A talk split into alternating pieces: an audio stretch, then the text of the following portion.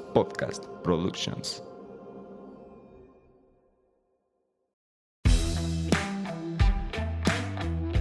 Hola, ¿qué tal? Bienvenidos a un capítulo más de Vico Podcast, un espacio donde emprendedores y profesionistas de la construcción se juntan para compartir sus experiencias y conocimientos. Soy el arquitecto Octavio Bueno. Soy la arquitecta Eva Huerta. Bienvenidos. Antes de comenzar, no olvides seguirnos en nuestras redes sociales. Nos encuentras en Instagram como arroba bico-business-construction, en Facebook como Bico Business Construction y si nos escuchas en Spotify, no olvides seguirnos para estar al pendiente de nuevos episodios. Y de paso, regálanos tu calificación. Comenzamos. Hola, ¿cómo están? Bienvenidos a un capítulo más de Vico Podcast. Hoy tenemos un tema un tema bastante interesante donde tenemos muchísima tela donde cortar. Arquitecta Eva, ¿cómo estás? Hola arquitecto, muy bien, muy contenta de tener a esta eminencia el día de hoy con nosotros. Arquitecta Luisa, por favor, cuéntanos cómo estás. Muy bien, muchas gracias. Gracias por la invitación y gracias por lo de eminencia. No lo merezco. gracias. Claro que sí, voy a leer un poco de su trayectoria.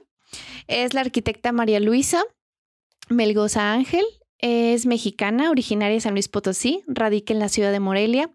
Cuenta con un posgrado en arquitectura y nuevo urbanismo por el Instituto Tecnológico de Monterrey, Campus Querétaro. Es arquitecta egresada de la Universidad Michoacán. Muy bien. eh, perdón, Universidad Michoacana San Nicolás de Hidalgo.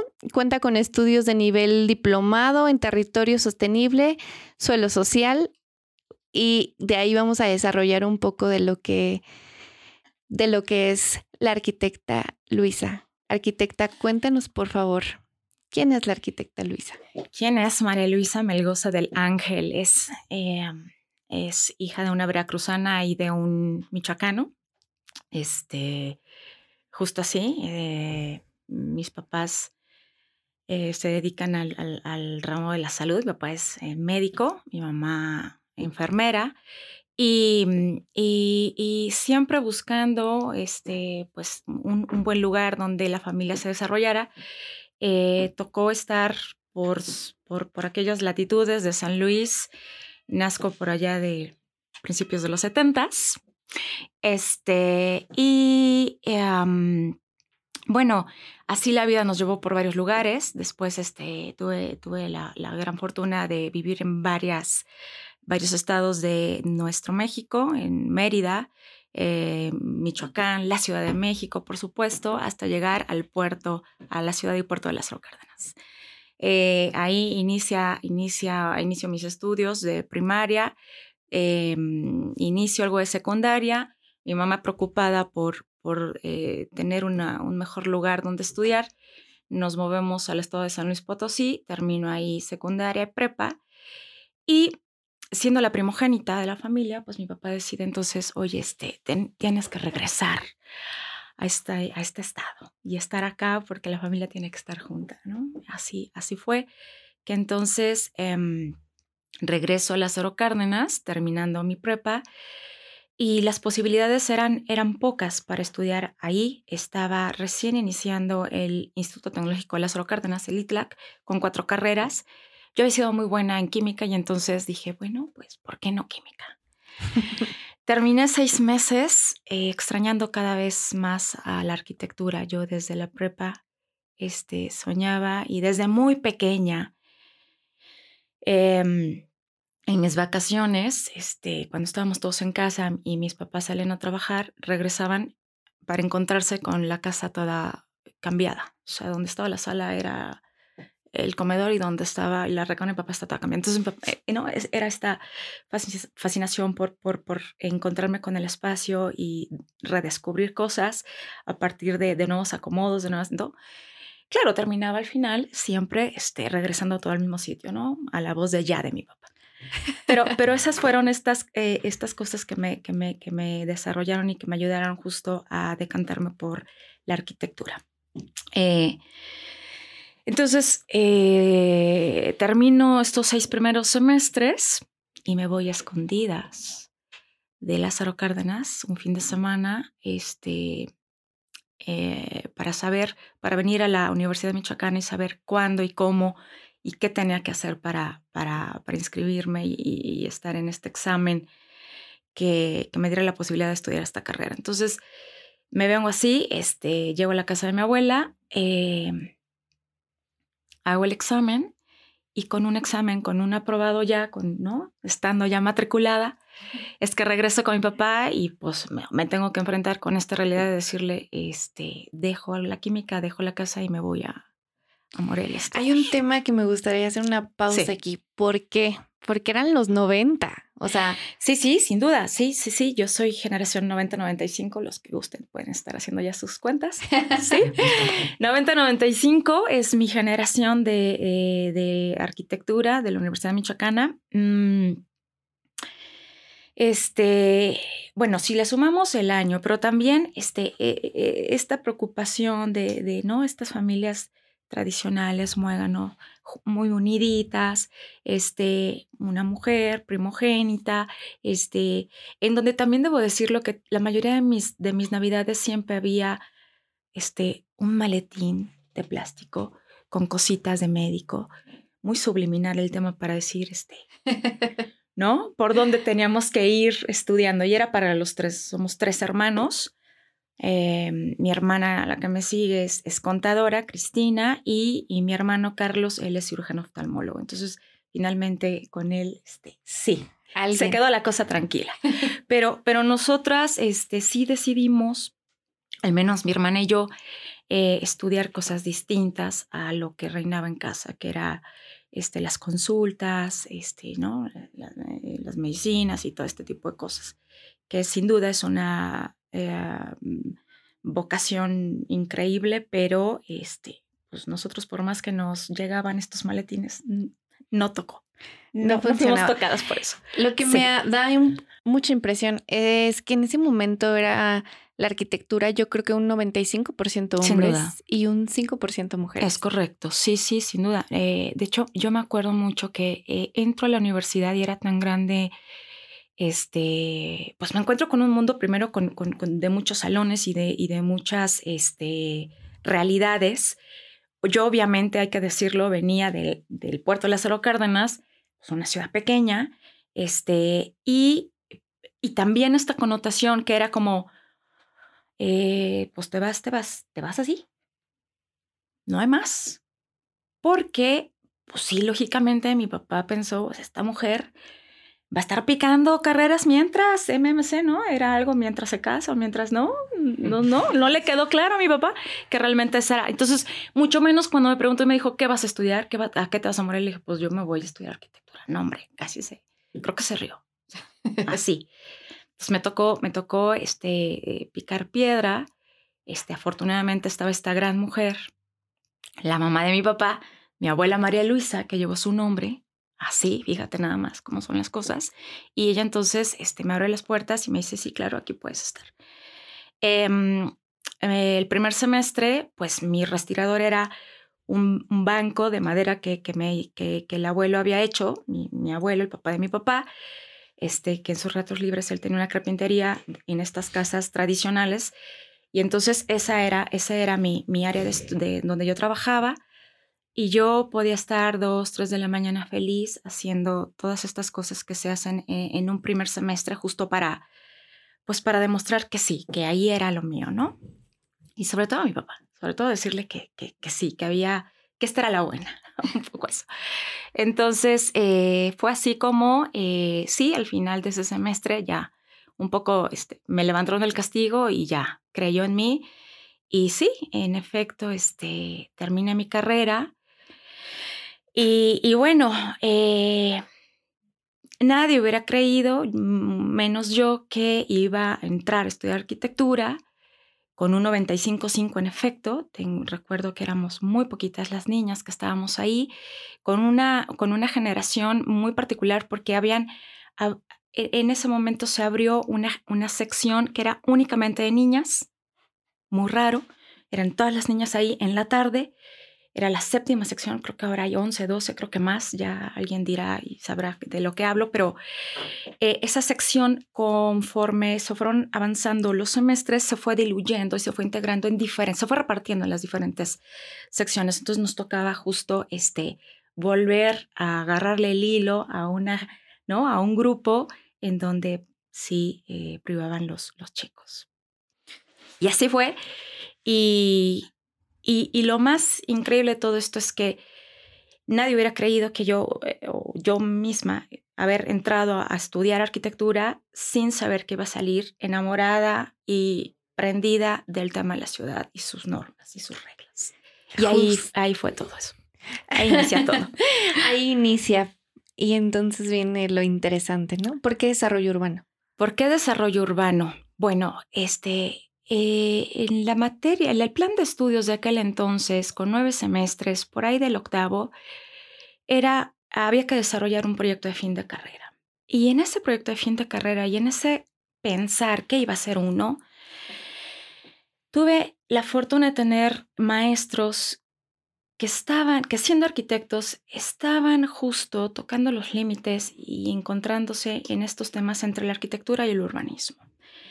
¿Y cuáles eran esas apuestas? Bueno, pues eran eh, intervenciones en parques, en espacios públicos, hablando de los 90, el 95, en donde pues eh, todavía era muy incipiente este tema y el boom de, de lo maravilloso que es em, en las ciudades como punto de encuentro el espacio público, ¿no?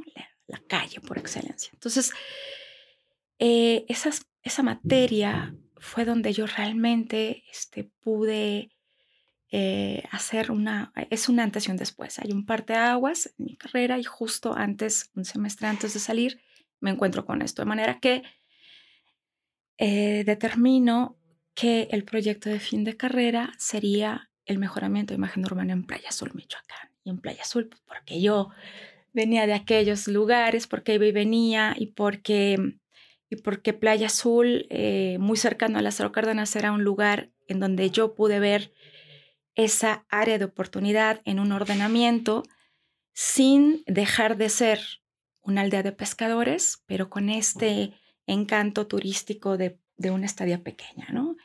Y fue que entonces se eh, empiezo a trabajar justo en un ordenamiento que me lleva posteriormente a tener mi primer trabajo en la extinta CEDUE, hoy CEMACDET, creo que este, cada seis años le cambian el nombre, pero es, es, esta Secretaría de Desarrollo Urbano y eh, Ordenamiento Territorial y Medio Ambiente, ¿no? La extinta CEDUE. Y este trabajo me da la oportunidad justo antes de terminar mis estudios de licenciatura, estar ya en sitio e irme a, este, al territorio en donde se da todo, en donde la materialización de las ideas, ¿no? Del proyecto al, a la realidad es que este, me encuentro entonces ahí, termino el proyecto, termino mi carrera y me quedo a trabajar en las Cárdenas, en el departamento de urbanística, en aquellos entonces, recién desampacadita de la carrera. Dijiste una palabra que usamos muchísimo, la calle. La calle, ¿no? Entonces, eh, tú como, como especialista en este tema de urbanismo, ¿Qué significado tiene para ti la calle? Es el espacio público por excelencia. El espacio, eh, la calle es em, donde nos saludamos, donde nos encontramos y donde deberíamos de, apostarle justo al tema de la seguridad. Hay algo que este, no es nada nuevo. Ya desde los 60 Jane Jacobs hablaba de, de este tema de ojos en la calle y que eh, la calle, el espacio público no es más seguro por el número de policías, sino por el número de pares de ojos que se encuentran ahí.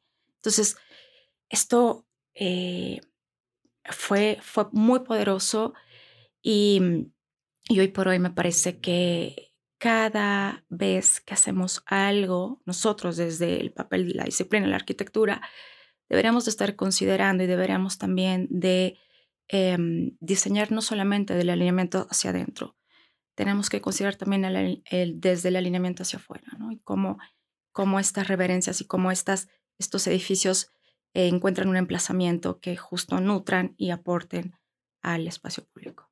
Y en esta parte, como decías, que habías hecho una, una, bueno, no sé si fue como una intervención en el tema de Playa Azul. Ajá. Y hablabas de las ideas. Entonces, ahora sumar el tema de la calle, las ideas y lo que tú querías lograr, ¿qué, qué resultado tuvo?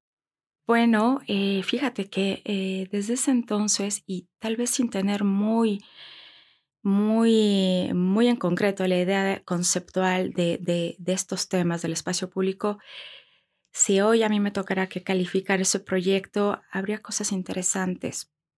Había espacios que vinculaban un bloque de enramadas entre otro, eh, tejiendo justamente estas bocacalles, la calle otra vez, con eh, estos espacios. Entonces, los usos de suelo entrelazados por estas intervenciones, haciéndolas más largas. Las calles no terminaban justo con una enramada, sino que tenían una entrada hacia el mar. Pues podríamos, eh, podríamos asumir que, que, estaba por ahí latente esta, esta necesidad de, de ampliar em, y de hacer más elocuente el papel importante que tiene esta, este tema de la calle en, eh, en las propuestas urbanas, ¿no? En este caso así fue. Háblanos un poquito de los tipos de uso de suelo. Tipos de uso de suelo. Bueno, los usos de suelo vienen a mí justamente con el tema de la urbanística y desde esta primera encomienda. Eh, Estamos hablando de 1995. El 15 de junio de 1995, la estafeta del Estado a los municipios cambia. ¿En qué sentido? Les da ya la total autoridad para que ellos manejen y generen sus propios programas y los operen. Entonces, pues saliendo recientemente con esta oportunidad de trabajar y con estas encomiendas, no había otra cosa más que empoderarnos y saber de qué iba los programas y con ello los usos de suelo y saber que em, los usos de suelo pues son estas vocaciones que, eh, y estas áreas de oportunidad que tienen eh, el territorio para mm, albergar ciertas funciones urbanas, ¿no? Por eso entonces, y, hablar de ello pues es hablar de una monofuncionalidad que hoy sabemos que no es lo más sano para las ciudades. Tenemos que hablar de los espacios mixtos, de la mixtura de los usos, en donde tú tengas la posibilidad de estar al alcance de una educación, de un saludo, un primer contacto y todo esto unido por, hoy sabemos, em, pues eh, de, grandes áreas de, de, movilidad, que es otro tema también muy interesante que por hoy pues la gran apuesta, ¿no? Y el gran desafío y el reto de las ciudades, que es este, uno de los grandes es el, el transporte público de calidad, de excelencia, ¿no? Y ahí vamos en eso. Entonces, eh, los usos de suelo pues tienen que ver eh, con esto, justo con una planeación ordenada, que es otro de los grandes desafíos. De repente este, los programas este, suelen ser rebasados por, los, por el gran crecimiento en las ciudades caracterizado hoy por, una, por ser disperso, eh, fragmentado, no solamente espacialmente, también socialmente y todo lo que ahora sabemos, ¿no? Y lo que nos tiene en, en los grandes recorridos, tomando grandes eh, horas de nuestro tiempo en, ir y venir y en donde Dios guarda la hora que una mamá, un hijo le diga a la mamá a las nueve de la noche, se me olvidó el mapa, ¿no? Porque arde Troya, no hay manera. Entonces, un poco eso, este, hemos aprendido que hoy por hoy pues, los usos de suelo tienen un papel fundamental en la planeación, en el ordenamiento, en los programas de desarrollo urbano y, habría que ponerles eh, atención, siguen siendo importantes desde mi muy particular manera de ver a la planeación, pero obviamente eh, hay que ponerle ingredientes y hay que ponerle nuevas maneras de hacer, de hacer ciudad, nuevos abordajes desde perspectivas este, distintas a las tradicionales. ¿Cómo cuáles? pues mira, justamente hablaba de, de, eh, estas nuevas maneras. Y para hablar de las nuevas maneras, habría que equiparar y habría que decir, nuevamente voy a citar a Jane Jacobs, que equipara las ciudades o las define más bien como sistemas mm, de complejidad organizada. Y no hay mejor manera de explicar qué es, qué es esto, qué es un ente sistemático. El cuerpo humano es un sistema complejo organizado donde tiene interconectado a la vez subsistemas y donde en uno de ellos, si algo pasa, inmediatamente tiene daños colaterales en los demás. La ciudad es así. Eh, para empezar. Y entonces, eh, asumirlo de esa manera implica también eh, compararlo, seguir comparando con el cuerpo humano, con el ser humano, en donde el ser humano es capaz de desarrollar ciertas habilidades. Las habilidades blandas son importantes, también los conocimientos, pero las habilidades blandas son em, habilidades que se desarrollan y que a mí me parece y que ahora estoy yo justamente investigando cómo el territorio puede a través, cómo puede desarrollar estas habilidades blandas que no son contempladas a la hora de hacer planeación. ¿Y cuáles serían esas habilidades blandas? Pues son, tienen que ver con sus habitantes, con sus ocupantes, tienen que ver con cohesión social, tienen que ver con conceptos como el derecho a la ciudad y el buen vivir, a partir de qué tan, em, qué tan relacionados se sienten ellos y qué tan, qué tan importantes para ellos estos niveles de confianza que se generan entre ellos. De repente podemos estar en un lugar formal, eh, en el territorio de la ciudad y este, se nos va la vida sin saber quiénes son nuestros vecinos no hay una comunidad como tal, no te relacionas con esa comunidad. Sin embargo, eso no es tan bueno para la ciudad. Y en otras latitudes tal vez no informales, y con eso no quiero decir que viva la informalidad, no, pero sí que habría que poner y habría que mirar que hay esta habilidad blanda del territorio en donde es mucho más fácil trabajar con ese territorio de la mano para eh, abonarle a la ciudad. Esas son las nuevas maneras de abordaje que estoy, eh, que, estoy tratando de, de, llevar y de resolver este, mediante estas hipótesis, todo el aparato metodológico que tiene detrás de una, una apuesta, una, una, tesis este, en, el, en el doctorado de desarrollo sostenible a través de la FEDAC. Me quedé sin palabras, literal. Y no me pasa tan seguido, arquitecto, Bueno, yo hice muchas anotaciones porque me llama la atención ciertas palabras como claves que, que identifico en, en, en, tu discurso. Y por ejemplo, ah, pongo lo que son los tiempos para el cambio, la importancia y la palabra rebasa. Y, y, las, y las ordeno de la siguiente manera. Em, bueno, nosotros como arquitectos nos hemos enfrentado precisamente a esto, que queremos empezar a desarrollar ciertos proyectos y la ciudad todavía no está actualizada. ¿Por qué la actualización de una ciudad tiene que esperar a que lo rebase para decir, ah, aquí hay problema, pero también podemos este, tener la solución, deja, vuelvo a planear la ciudad o déjala, vuelvo a actualizar para que siga creciendo? Y, pasa al revés. Crece, la replanteas, pero ya creció. Siempre le llegamos un poco tarde.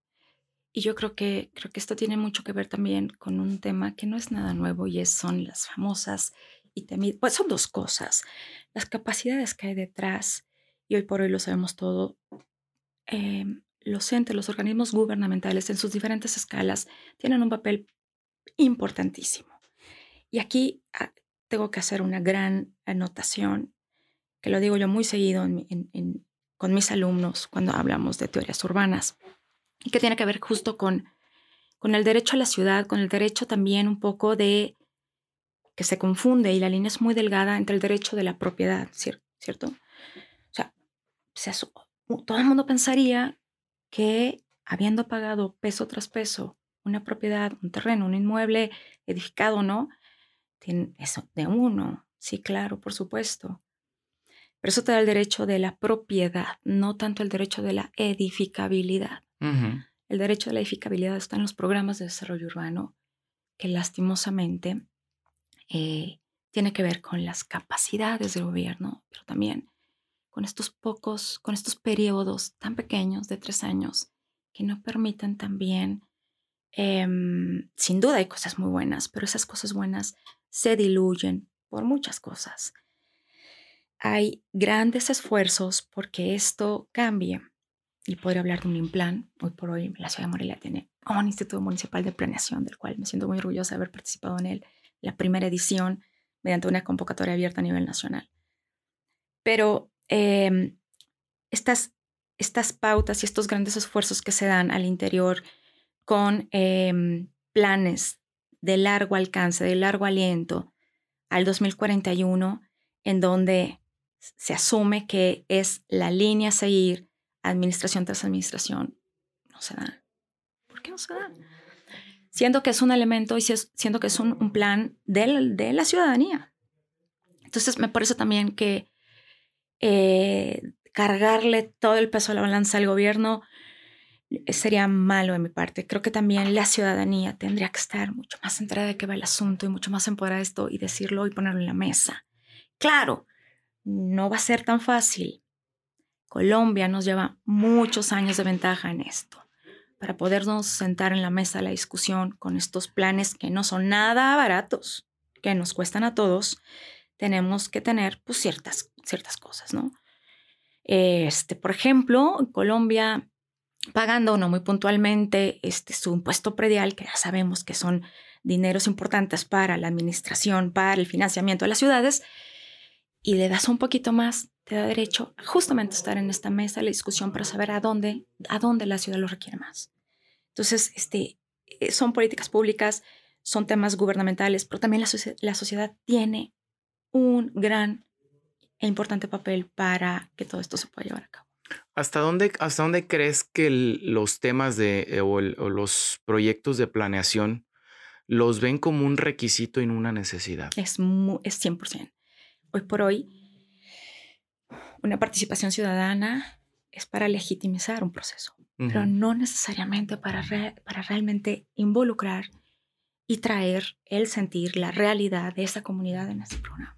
Es un checklist es algo que tenemos que cumplir porque está mandatado en el Código de Desarrollo Urbano del Estado de Michoacán Campo, que hoy es el que nos dicta cuál es el proceso a seguir para que un programa pueda tener toda, todo el peso de la ley. Entonces, si eso no lo tienes y no llevas acompañamiento, pues definitivamente que no puede ser, no puede ser ley. Y hoy, lastimosamente, digo, hay grandes esfuerzos y hay grandes cosas, pero, pero hoy el tema sigue siendo un tema solamente para, eh, para cumplir. Para cumplir, ¿no? Y nada más, ¿cierto? Y en esta parte, bueno, fíjate que es un tema que, que lo hemos, yo creo, tocado con tres personas. Bueno, contigo sería la tercera vez.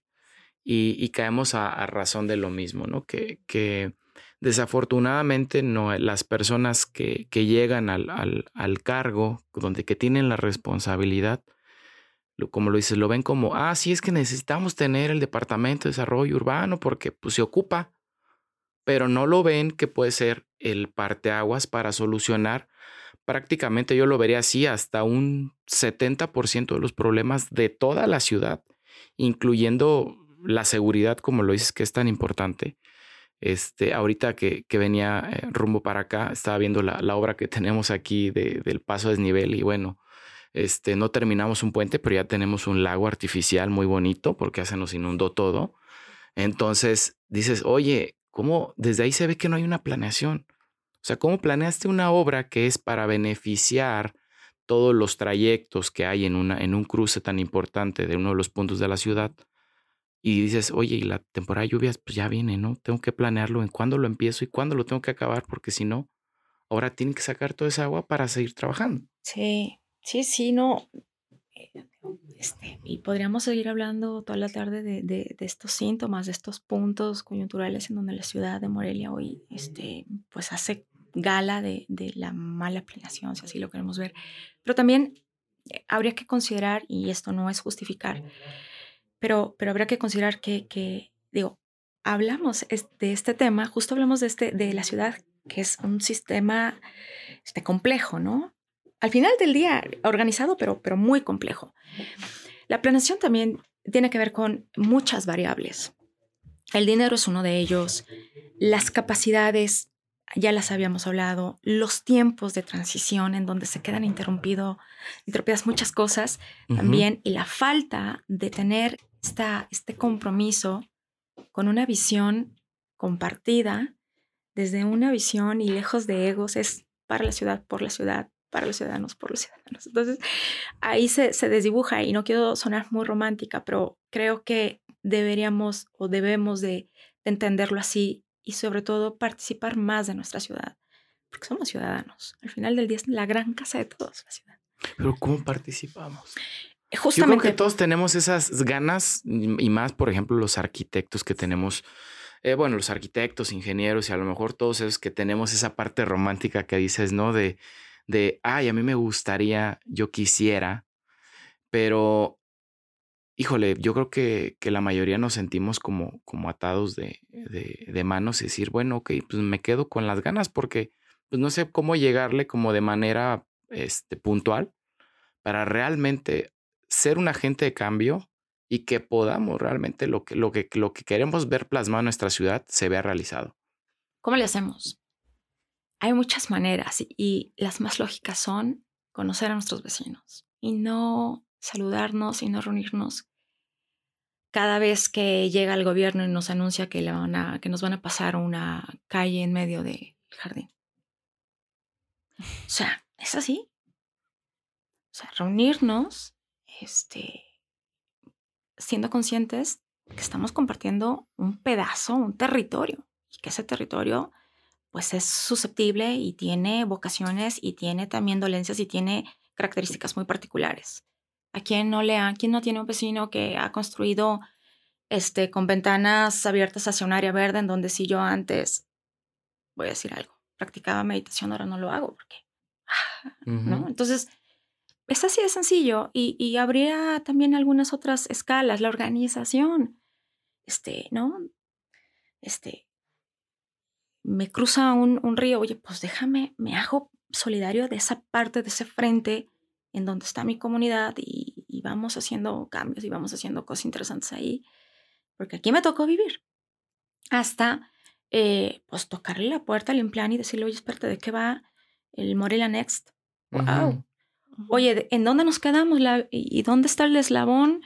Porque aquí hay un rumbo al 2041 para hacer de Morelia el mejor, el mejor lugar para vivir. ¿Dónde quedó? Entonces, creo que creo es así de sencillo y justo este tipo de habilidades a partir de, no quiero decir capital social, pero sí cohesión, sí nivel de confianza, cómo me voy cuando me voy a trabajar y dejo mi casa ahí es hablar de, de, ciudades del cuidado, es hablar de cómo, cómo, cómo, cómo este, dejo mi casa, este, tengo la oportunidad de hablar con mi vecina y decirle, oh, vecina, le dejo las llaves porque va a venir fulana de tal, ¿sabes? Ese tipo de cosas. Y creo que está en eso, bueno, en parte, parte, está en esta, en esta realmente, en, en, en, en abonarle y, y, y vernos en, en en comunidad. Creo que, creo que ahí está la receta. Y cuestiones de uso de suelo y uh -huh. los cambios. Uh -huh. Sí. Ah, bueno, pues ese es un gran tema. Este, es un gran tema porque aparte, pues el Código de Desarrollo Urbano habla de justamente de la posibilidad de hacer modificaciones a los programas.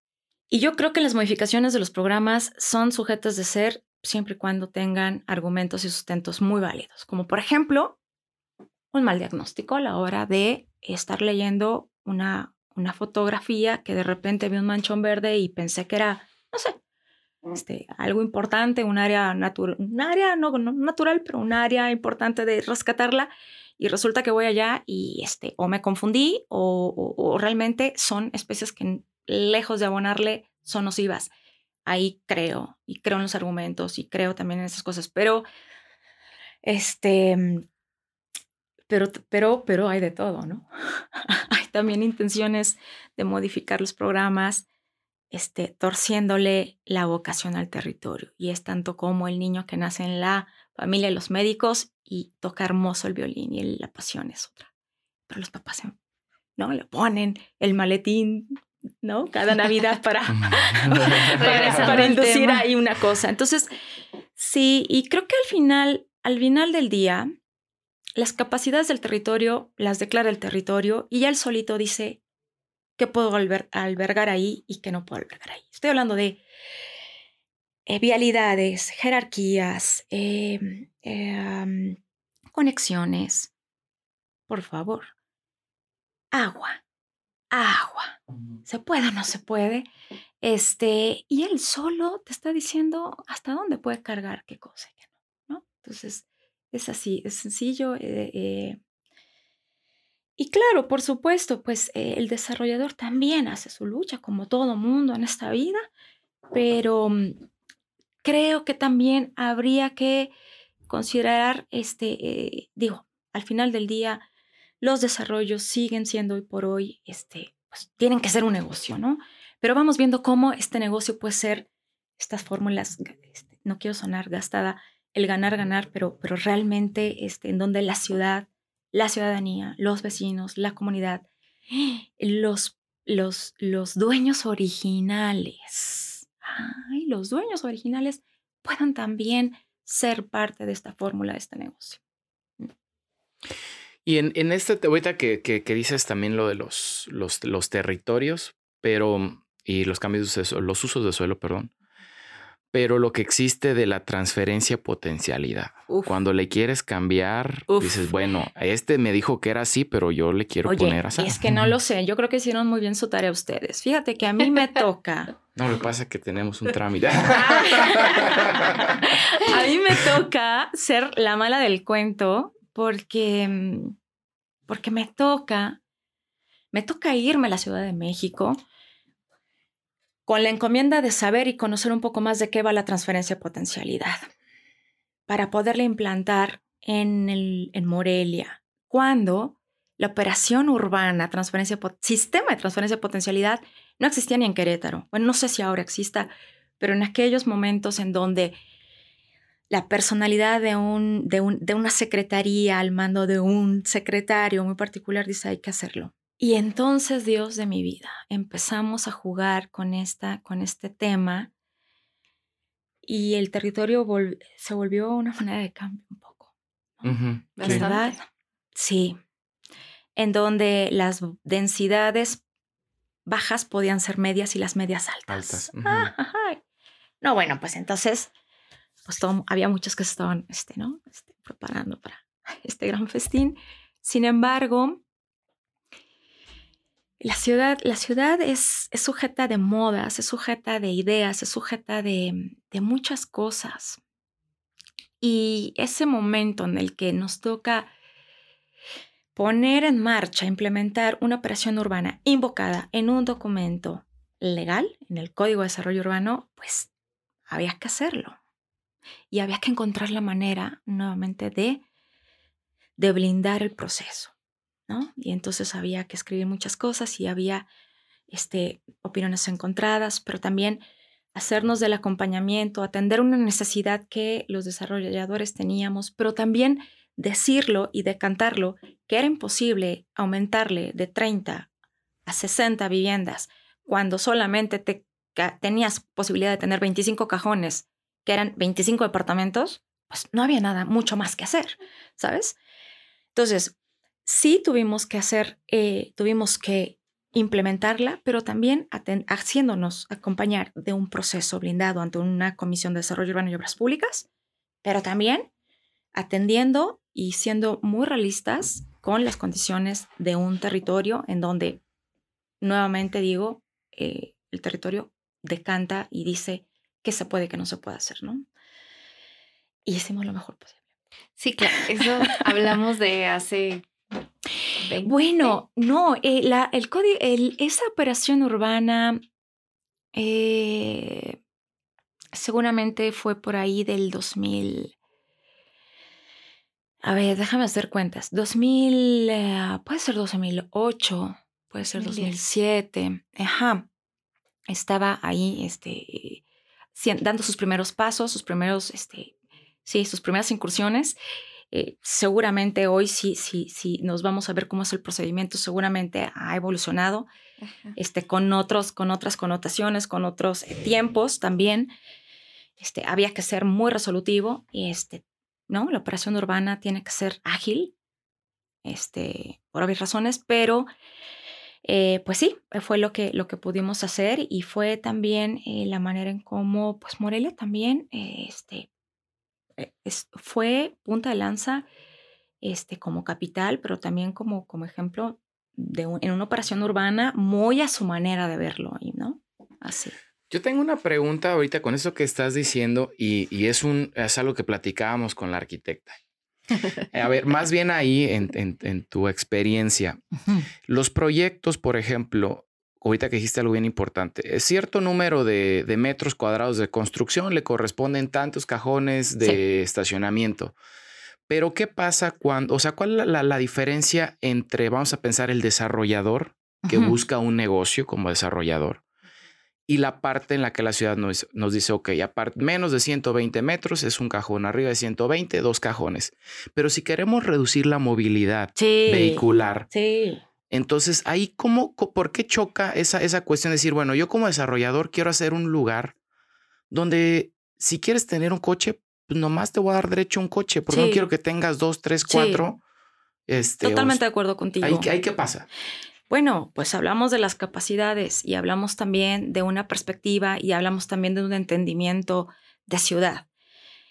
El lema de hoy de menos cajones y más ciudad, pues es una bandera que hay que alzarla, pero que no está permeando en nuestras normas y que Sí. lo podemos entender aquí lo podemos discutir en la mesa y estamos de acuerdo.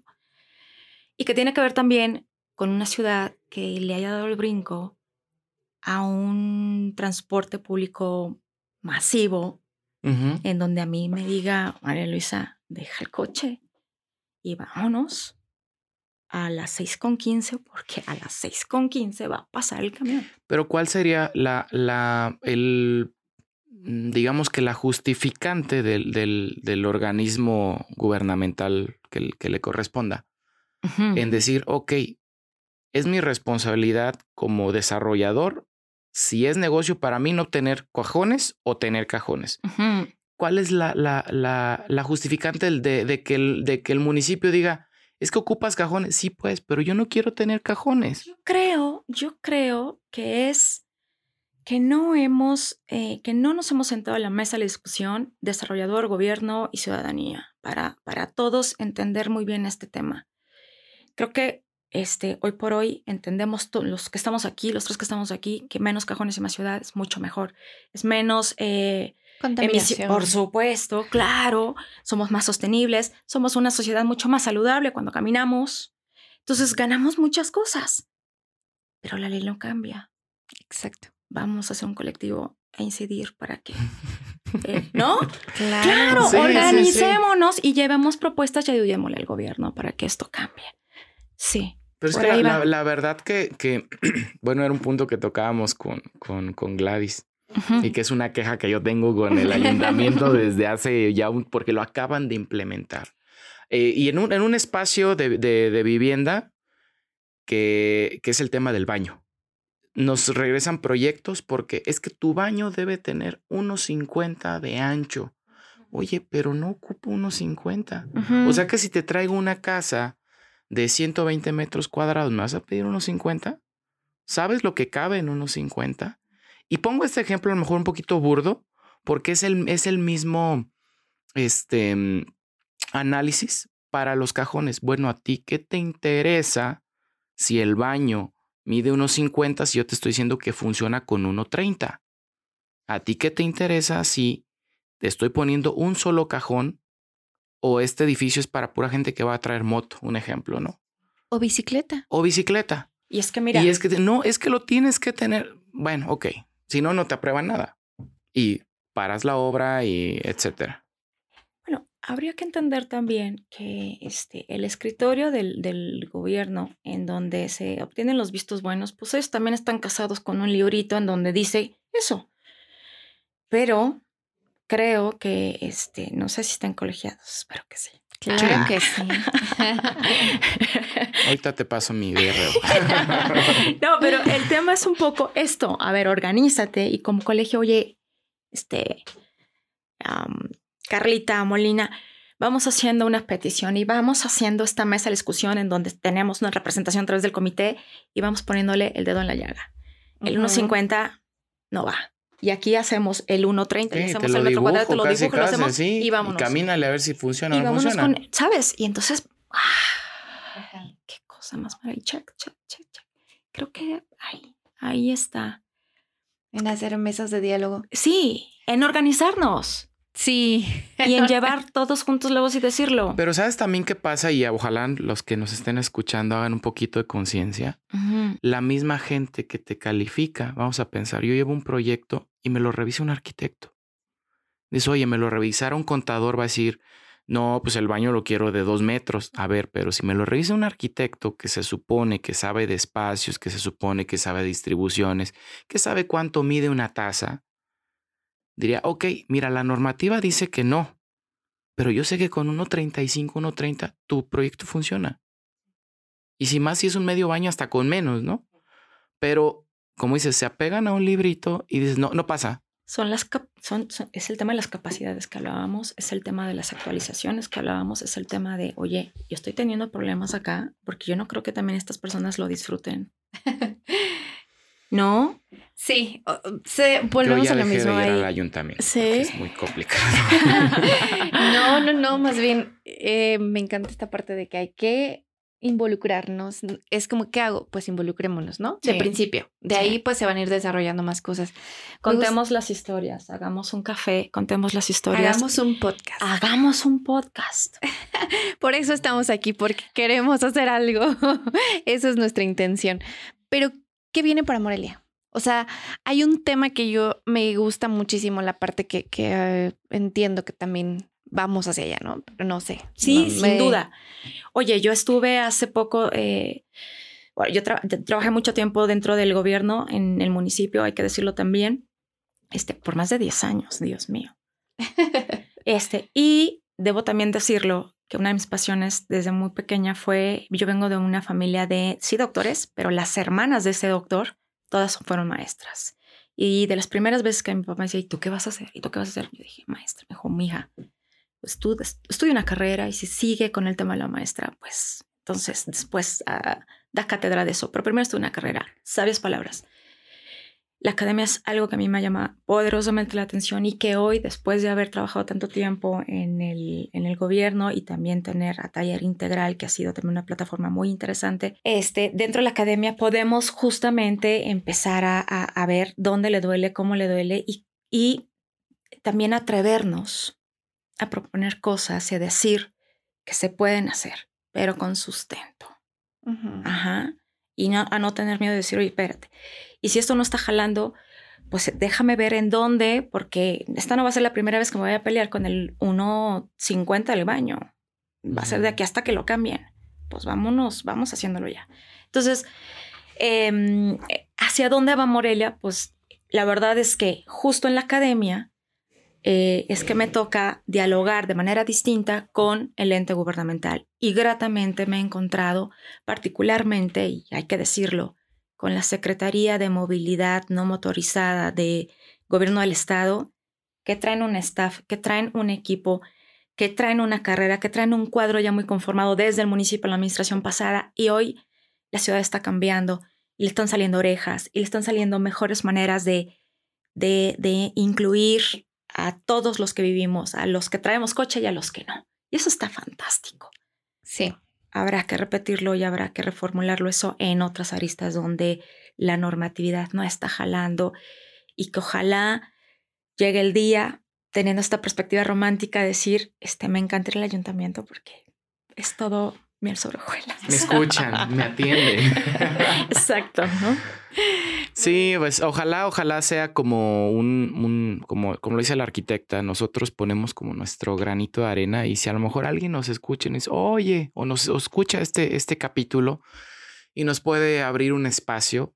Yo lo platicaba, lo platicaba con Carla que, que este, que si era como que el colegio tuviera un, un, una, una parte donde se ha escuchado, porque sabemos cuáles son las necesidades. Pues nosotros a eso nos dedicamos y eso es en nuestro, en nuestro sector. En los otros sectores debe de haber, así como esta necesidad del baño, por un ejemplo sencillo, hay miles, miles, miles, miles de necesidades. La calle, los espacios urbanos. Sí. Y todos Vamos Las áreas de donación, los destinos, este, eh, los crecimientos que sí son horizontales, sí son verticales, este, uy, qué miedo a la verticalidad, uy, las plantas bajas vivas o la, permeabilidad urbana. O sea, hay muchas cosas de donde eh, nosotros podríamos estar justamente hoy trabajando y poniéndonos de acuerdo en aras de tener pues una mejor ciudad. Y algo que dijiste antes de empezar a grabar, que sea la parte económica. La ciudad puede ser sustentable económicamente si sabes dónde poner exactamente, dónde generar un comercio, dónde generar una movilidad, dónde generar que la gente vaya, consuma y pues obviamente esa es una cadenita que genera. La ciudad es más rentable cuando la caminas. una ciudad inteligente. Así es. Entonces. Las ciudades inteligentes. No, aquí nos vamos a. Uy, el Smart City es, es, algo, es algo que ya inclusive lo tenemos contemplado en una de las operaciones del Morelia Next. Eh, hay algo que se llama el Distrito 4.0, en donde está em, la parte baja, de, la parte trasera del centro histórico, la joya y la corona de la ciudad de Morelia. Es el área de la zona industrial, en donde está concebida justamente como ciudades inteligentes con startups, con centros de innovación, creatividad, con estaciones de em, eléctricas donde lleves tu coche, ¿sabes? Ahí está. ¿Qué ha pasado? Hay que desempolvar ese Morelia Next. ¿Quién lo va a poner? Pues lo va a poner la ciudadanía, la gente que lo conozca, pero pues uno no se puede, ni dos, ¿no? Uno se para y le dicen bicho raro, pero si ya somos 10, 20, la cosa se pone mejor. Entonces, escucha. sí, el Smart City, ahí está, es, es, es, es el futuro, cuidado, en zonas donde se pueda dar, me parece que este, eh, eh, los cerebros detrás del Morena Next lo hicieron y lo hicieron bastante bien y está ahí, está decantado, nada más falta desarrollarlo. Más que desarrollarlo, buscar ese crecimiento, esa inversión, ese desarrollo. El dinero está. Sí. Hay que saber moverlo hacia los sitios en los que nos puede dar un crecimiento. O sea, es increíble que Guadalajara, Querétaro, que están a cuántas horas de Morelia, sean ciudades tan desarrolladas y nosotros estamos en vías de desarrollo. Sin un plan de gran visión como es el Morelia Next. De verdad, échenle un vistazo. Es descargable en plan eh, morelia.org. Ahí está, lo pueden ver y está al alcance de todos. No hay ninguna agenda escondida. Este, falta nada más posicionarlo y, y, sumar los esfuerzos. Ya está ahí el rumbo. Entonces, cada quien hagamos nuestro pedacito dejemos, de, cosamos, este, hagamos algo que le sume, eh, que le abone durante la administración. No importa el color, no importa eso. Ya hay un rumbo. Muchísimas gracias. Creo que superó al menos mis expectativas de lo que iba a ser este episodio. Gracias por aportarnos. Espero que quien lo escuche sea una puerta, sea una puerta que nos pueda llevar a ayudar, a colaborar y a co-crear, porque si no nos sumamos es más complicado. Queremos hacer, si ya estamos ahí, todos vamos al mismo camino, en equipo podemos llegar más rápido. Así es, sin duda, por supuesto. Pues igual agradecerte tu tiempo. Este, yo también venía así como que, ¿qué vamos a platicar ahora? no, lo que pasa que siempre, fíjate que algo bien curioso, son temas que ya hemos hablado, como lo hemos tocado como unas dos o tres veces. Ajá, con Gladys pero, pero incluso con, con, con, la directora del Implant también hablamos de, de estos temas, pero tuvimos una perspectiva diferente. Lo hablamos de forma diferente y creo que se nutrió todavía más estos temas que ya hemos hablado y a mí me encantó. Fantástico, excelente. Muchas y a mí me encanta que les haya encantado. No, al contrario, muchísimas gracias a ustedes por la invitación. Este, y encantada